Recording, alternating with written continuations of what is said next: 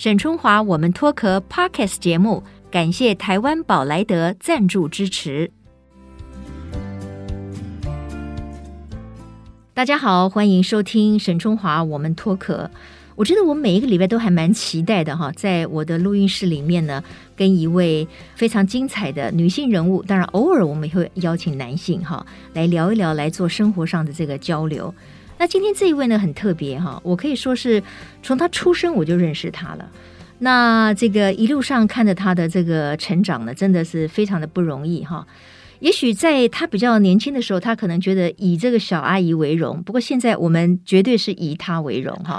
这个过程真的我觉得很棒，感觉是一种世代的交替。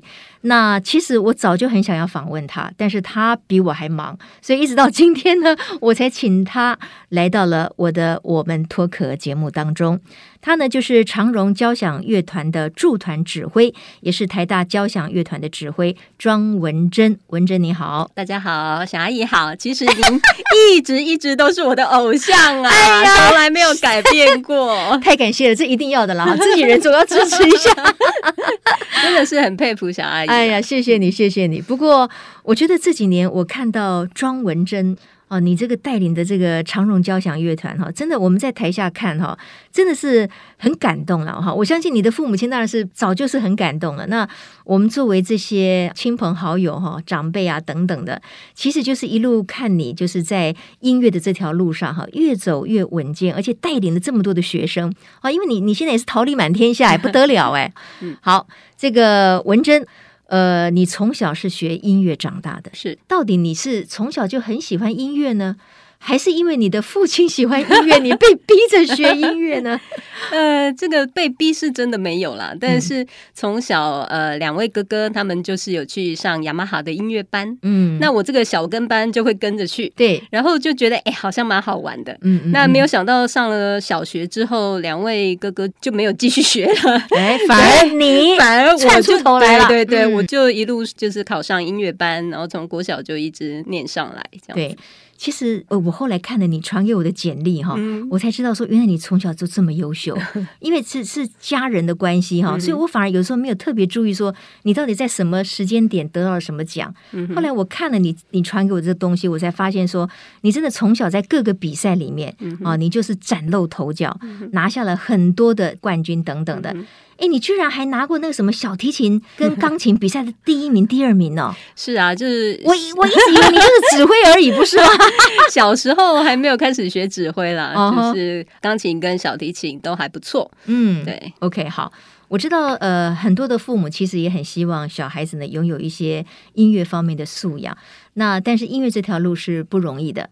庄文珍指挥，虽然现在很多人，尤其很多爱乐人士，透过可能长荣交响乐团的表演，也慢慢的认识到他，啊，对他也非常的这个敬重。不过文珍，我还是想请你用一个比较简短的时间，你稍微说一下自己的学经历啊，你这条音乐之路是如何走到今天的？嗯，好。那小时候我刚刚讲过，就是从小学音乐班，因为高雄嘛，就是从盐城国小、新兴国中，然后到雄中音乐班。然后，其实我的求学过程是非常顺遂 的，对，真的，就是也很感恩。然后一直到大学念师大，就是国立台湾师范大学。对，然后你就是在硕士班就是指挥呀。对，在大学的时候，就是一些因缘际会，因为我小提琴拉的不错，所以从小学开始一直都有在乐团里面担任一个小提琴手。手嗯、对，然后我也很喜欢乐团的气氛，因为有各种的声音，然后合奏出来的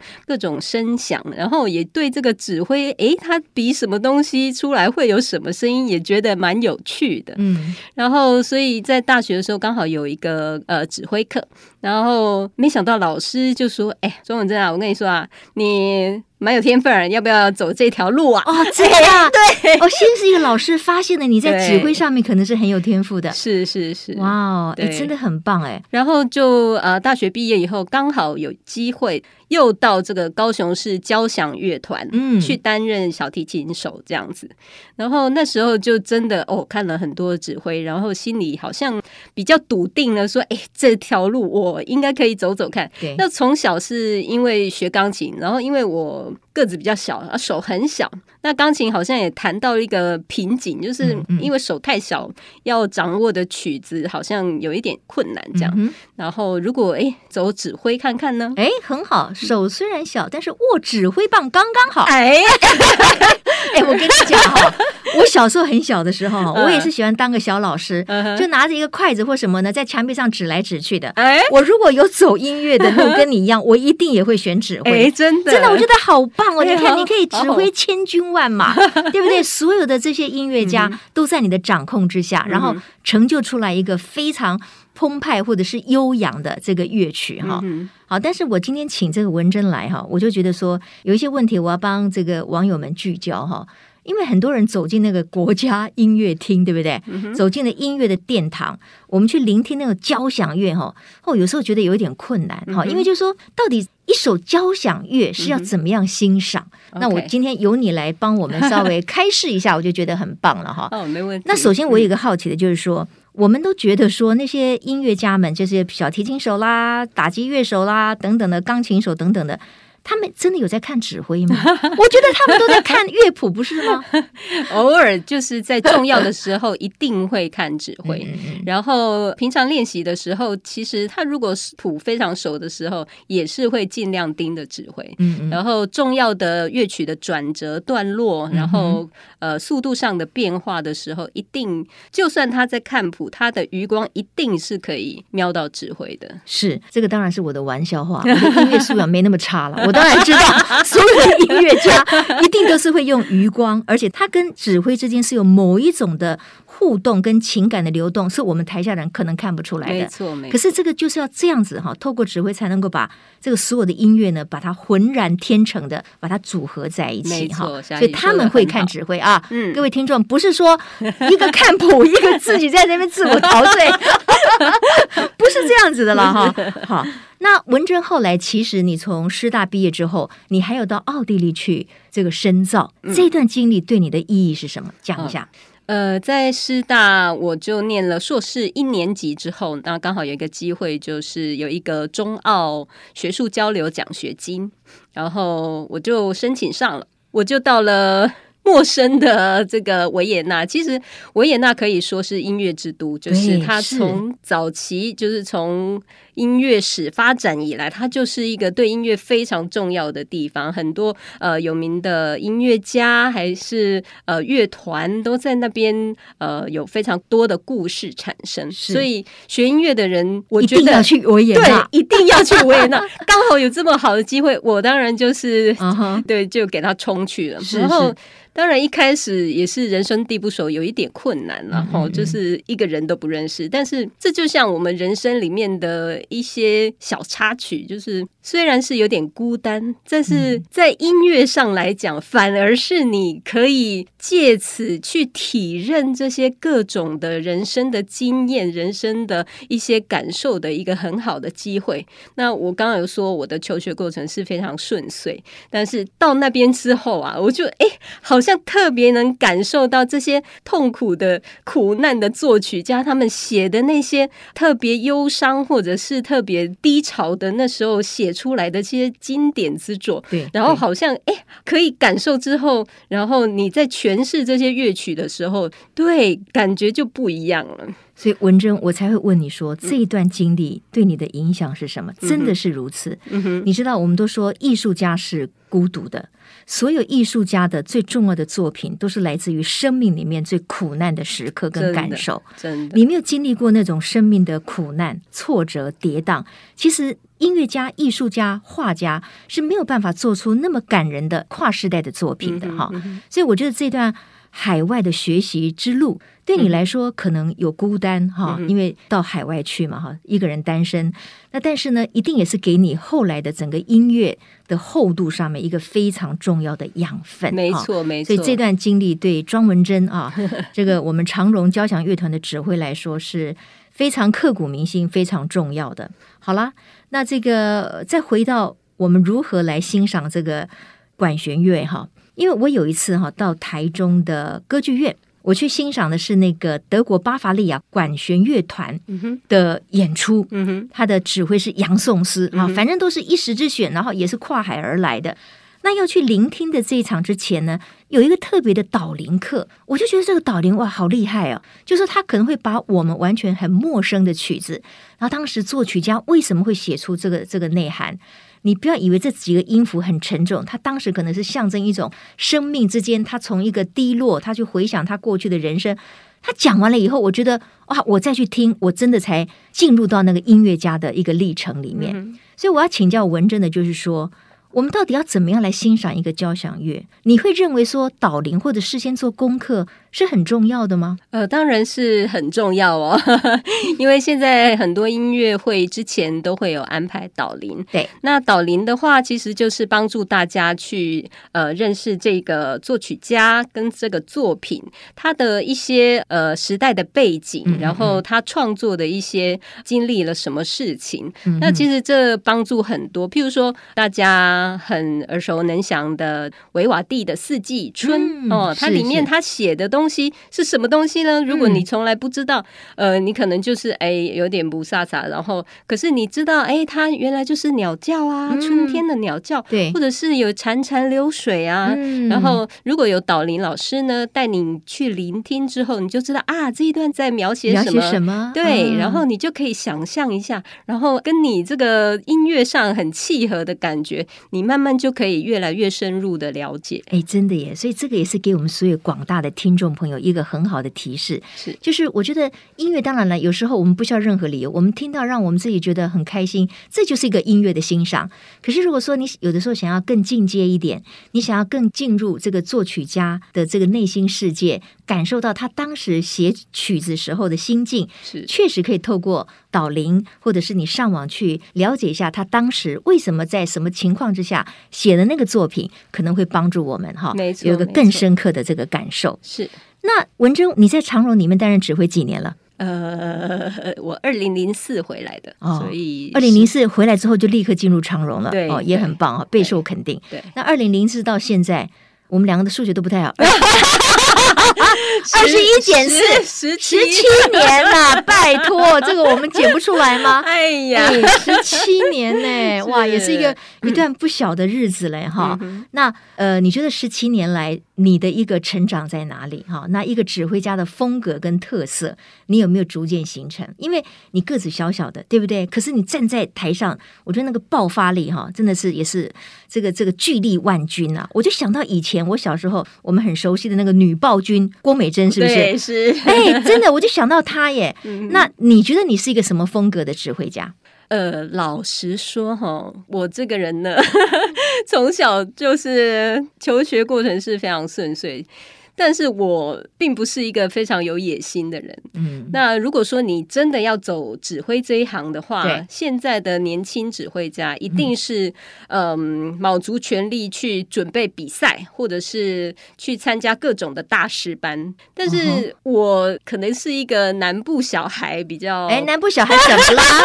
我也是南部小孩呀、啊，比较保守一点的。我们比较内敛一点啊，没有想过这么。伟大的事，嗯嗯，但是也是很幸运，就是我从维纳回来，就是刚好就考上这个长荣交响乐团，对，很棒啊。那一开始就是觉得，哎，很喜欢这份工作，而且在我们长荣集团，就是我们是隶属于基金会下面，嗯嗯嗯嗯，呃，张荣发基金会它有分文教跟慈善两个，那常常我们会呃有一些机会去走入偏乡。然后去帮助一些我们平常可能接触不到的一些比较角落对的民众。嗯其实他们给我们的回馈都非常的好，我就觉得非常有意义。这样，嗯嗯。嗯，然后经过几年之后，其实呃，人生嘛，就是难免会遇到一些起起伏伏这样。对。然后不瞒大家说，我也有一段非常低潮的时候。嗯哼。那这一段时候，我真的是很感谢，就是我身边有很多的呃好朋友，还有我最亲爱的家人，嗯、跟我的公司都给我很大的包容。跟鼓励，跟陪伴，也因为这样子，我慢慢的觉得，就是刚刚讲说，生命中的各种的酸甜苦辣，你遇到了就是遇到了，那你。就把它当做是人生的养分。嗯、它其实真的就是你人生中的养分。嗯、你只要好好的、勇敢的面对它，这都是你以后会有更好的人生，会变成一个更好的人的一个很棒的养分。这样是是，那就是很感恩啦。就是好，嗯、然后因为经历了这个低潮之后。加上到处去走啊，像我刚刚讲说，我们慈善有去全省的监狱巡回，对对对对，那这些。点点滴滴，你从这个监狱的一些受刑人，他们进来听音乐会的时候，是那个脚镣手铐，嗯、然后可能表情眉头深锁，对，感觉人生很苦啊，对，对不对？因为他被关在里面嘛，真的真的。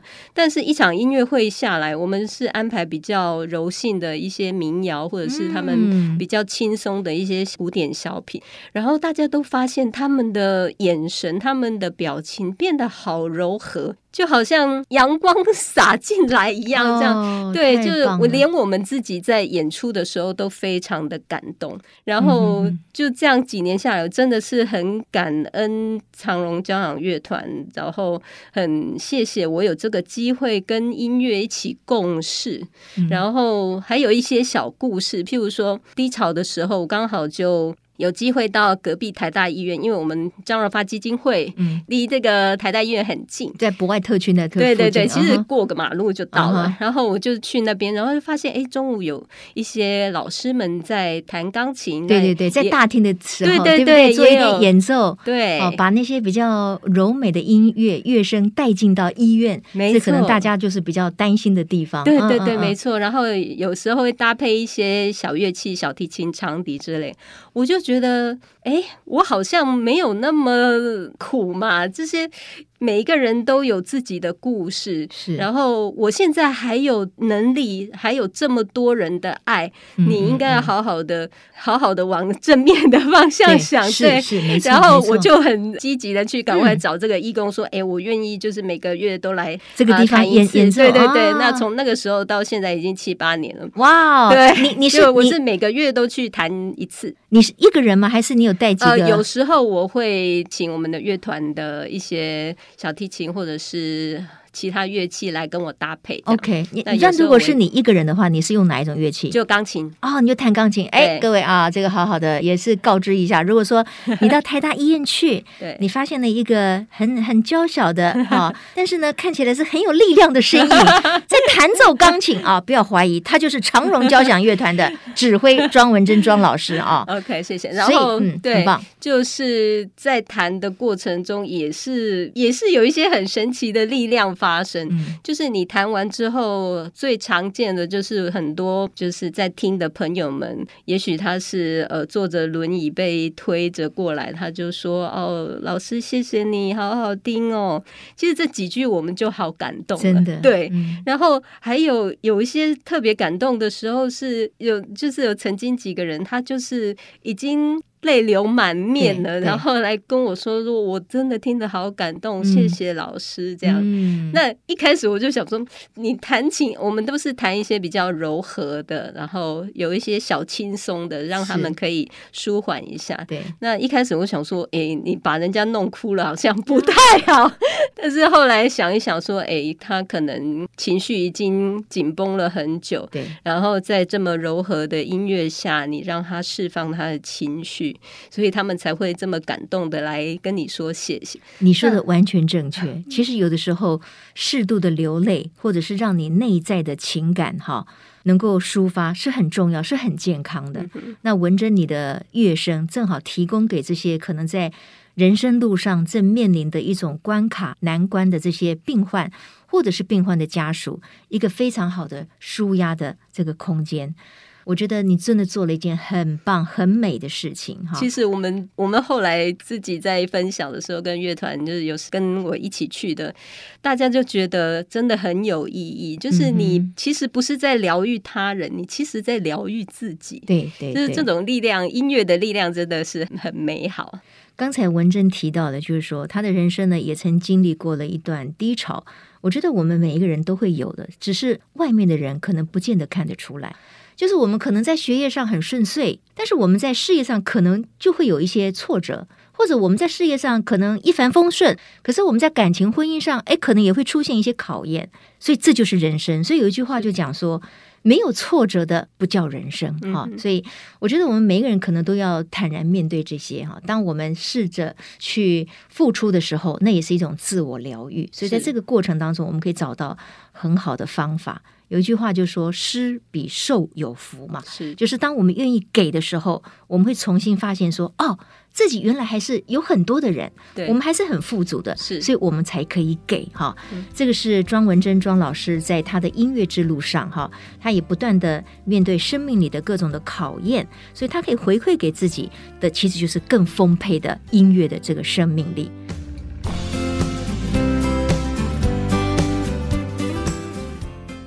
这个文征因为担任这个长荣交响乐的指挥，已经也十七年了哈。那我知道你现在也是台大交响乐团的这个指挥嘛，哈。那这个台大交响乐团的组成是什么？我倒是有点好奇。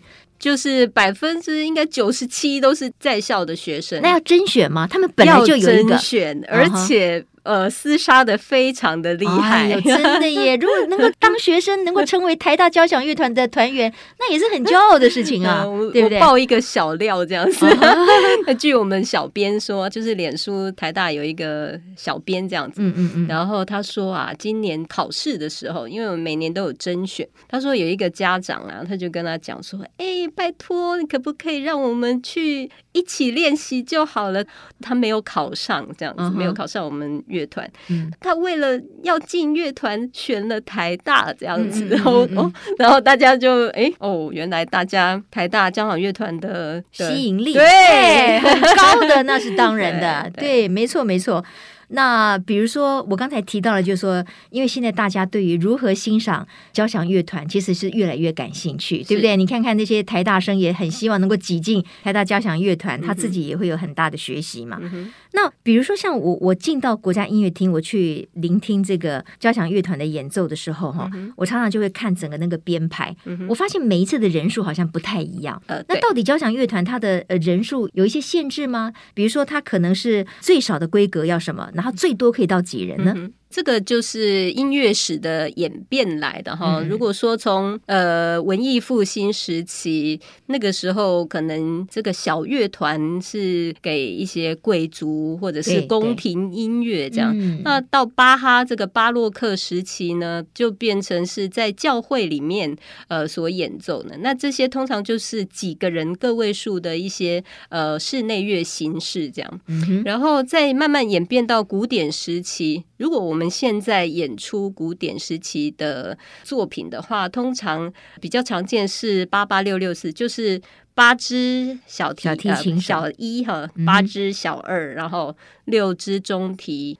呃，六支大大提琴，然后四支低音大提琴，哦、对，这样子的编制是比较符合当时的那个写出来的那个感觉。哦、那当然，因为从乐器慢慢的演变，然后乐器的功能越来越多，然后可以表现的技巧越来越多，嗯、然后还有大型的音乐厅盖起来，那个音响效果都不一样之后，这个到后期呃浪漫啊的作曲家们，他们就会挑战要。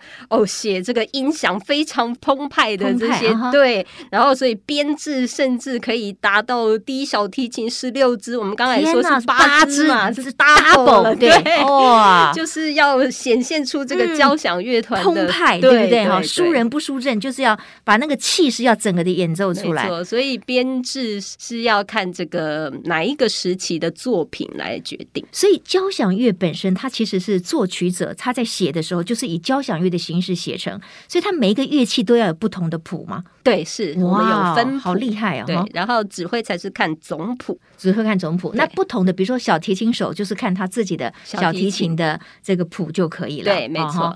好，那比如说像指挥来讲哈，因为有的时候我们看就是哦，你们好像挥舞的这个跟这个音乐就融为一体嘛哈，有没有什么特别的？你可以跟我们分享一下秘诀。下一次我们就看你指挥的时候，我们就可以比较看得懂其中的门窍。比如说你右手是你你是拿右手拿指挥棒，通常我们学的时候的派别呃有一些派别不太一样，但是大部分来讲，就是右手是比较理性的部分，在打拍子，嗯，或者是节奏的部分，嗯，那左手呢，就是你要可以带出一些音乐性的东西，比较情感的，对，比较情感的。嗯、OK，那比如说左手的这种手势，是根据指挥家自己的感受，这个就因人而异了嘛？这个没有说一定要怎么样就表示什么，这个没有，没有，对不对？但是通常就是一定要有效果。嗯、那现在有一些指挥家，他就是在因为现在资讯太发达了，他就会在 YouTube 上或者是什么以前的影片上，然后学习大师们的那些指挥的技巧、技巧，对的姿势。啊、但是他如果指下去没有达到那个效果的话，嗯、那就是好像在作秀，就没有，而且就有点东施效颦的味道。所以，所以扎实啦，实力要很扎实。指挥跟乐团的默契也是、嗯、OK。哎，有一个问题很有趣，就是说，因为我每次听的时候，我都发现说，哦，在那么多的这个音乐家乐手里面，哈，常常那个首席小提琴手是最受重视的。是，所以每一次这个一个曲子演奏完了以后呢，指挥通常就会请这位首席 这个小提琴手呢特别起立，然后接受观众的掌声。握握手是，哎。所以这个首席呃小提琴手是怎么样产生的？小提琴首席是 最难考的一个位置，哦、也是要考进去的。当然是要考进来，哦、而且通常我们会希望是已经有一些经验、乐团经验的人来。嗯、如果是一个刚毕业的学生的话，就算他拉的再好，他没有一些乐团经验的话，我们也是不太敢用。哎，那如果说他本身就是一个小提琴的演奏家、独奏家了，他是不是就理应可以当首席呢？呃，那不见得哦，哦不见得。对，嗯、因为呃，小提琴首席这个位置啊，他除了要本身的技巧、本身的东西拉得非常好之后，他还要可以传达指挥想要的东西，嗯、然后做一个桥梁。然后呢，他还要可以整合这些其他声部，然后可以带领大。大家又可以融合在一起，哦、所以是一个非常不简单的位置。哎，这个很有意思哈。也就是说，如果你是个独奏的小提琴家，你可以自由发挥嘛。你是 one man show，对不对？你爱怎么弄怎么弄，爱慢就慢。对。可是你成为一个管弦乐团的首席，你还有带领的作用，你是要融入你的团体里面，不能够为了你个人出风头而出风头。没错，这可能就是其中最大的差别了。是是。哎呀，今天跟文珍聊的太有意思了哈，而且我觉得音乐本身真的是非常的宽博哈，有太多东西可以谈。我们以后希望找时间再请庄文珍老师来跟我们聊一聊，到底在音乐的领域里面可以怎么样的影响我们。那我还有几个比较其他的问题，就比如说，我知道文珍你现在有两个女儿嘛，那这个女儿会被你逼着去学琴或者拉小提琴吗？他们是不是以以后也一定要走音乐的路呢？诶。因为自己这一路上来，知道学音乐其实是蛮辛苦的，也是一件很孤单的事情。嗯、然后，如果说你没有足够的热情去支撑的话，其实呃，我是不太建议大家走。也不能这样讲，就是呃，大家可以当兴趣，当兴趣是非常好。要走职业的话，你就要问你自己，你有那么强烈的爱好跟热情吗？没错，嗯，不简单的哈，真的不简单。作为一个音乐家，我觉得辛苦是因为你要在里面哈，这个拔尖哈，就是是就是做做那个最好的，其实当然是高处不胜寒，很辛苦。然后呢，你又要带领你自己的家庭，啊，就变成说一样嘛。我常常在节目里面跟我的来宾谈这个问题，就是事业跟家庭之间可能还是会有所两难。那就是说，你除了两个小孩之外，因为现在妈妈就是我的二姐，是住在高雄，是。那因为父亲就是我的二姐夫，前一阵子离世，所以我不知道，就是说当家庭发生改变的时候，对于你来讲，因为你现在在台北嘛。你会不会也会心挂两头呢？当然会呀、啊，就是也希望妈妈可以常常上来住。可是台北她又不是住的很习惯。对对。那现在很幸运的是，她在高雄，因为亲朋好友很多，嗯，然后她也很熟悉那边有很多的活动，所以她现在是过得很充实，那也蛮欣慰的。这样，嗯嗯嗯，OK，很好。呃，文珍哈，就是我从她出生开始就认识她哈，她是一个。我觉得对自己就是要求很高、律己慎言的小孩了啊，一个一个女孩。那我当然也希望，就是说她能够更放开自己 啊，就是说，因为她已经非常努力的做好她人生里面的每一个角色。那有的时候呢，我们就是要给自己喘一口气，也要拥抱自己的快乐跟幸福哈。我觉得这个还是很重要的，所以这个祝福文珍，谢谢小阿姨。嗯，然后当然我们继续会期待长荣交响乐团继续在不同的表演厅哈。带给我们更多的美丽的音乐的作品，在庄文珍老师的指挥下，嗯、好吗？谢谢小阿姨。OK，谢谢文珍今天到我的节目当中，沈春华我们脱壳来哈。今天的节目，各位如果有一些什么样的想法，呃，也想要发表一下你自己的心情的话，非常欢迎留言给我们哈，也帮我们按赞跟分享，谢谢大家。那我们下次同一时间，沈春华我们脱壳空中再会，拜拜，拜拜，拜拜。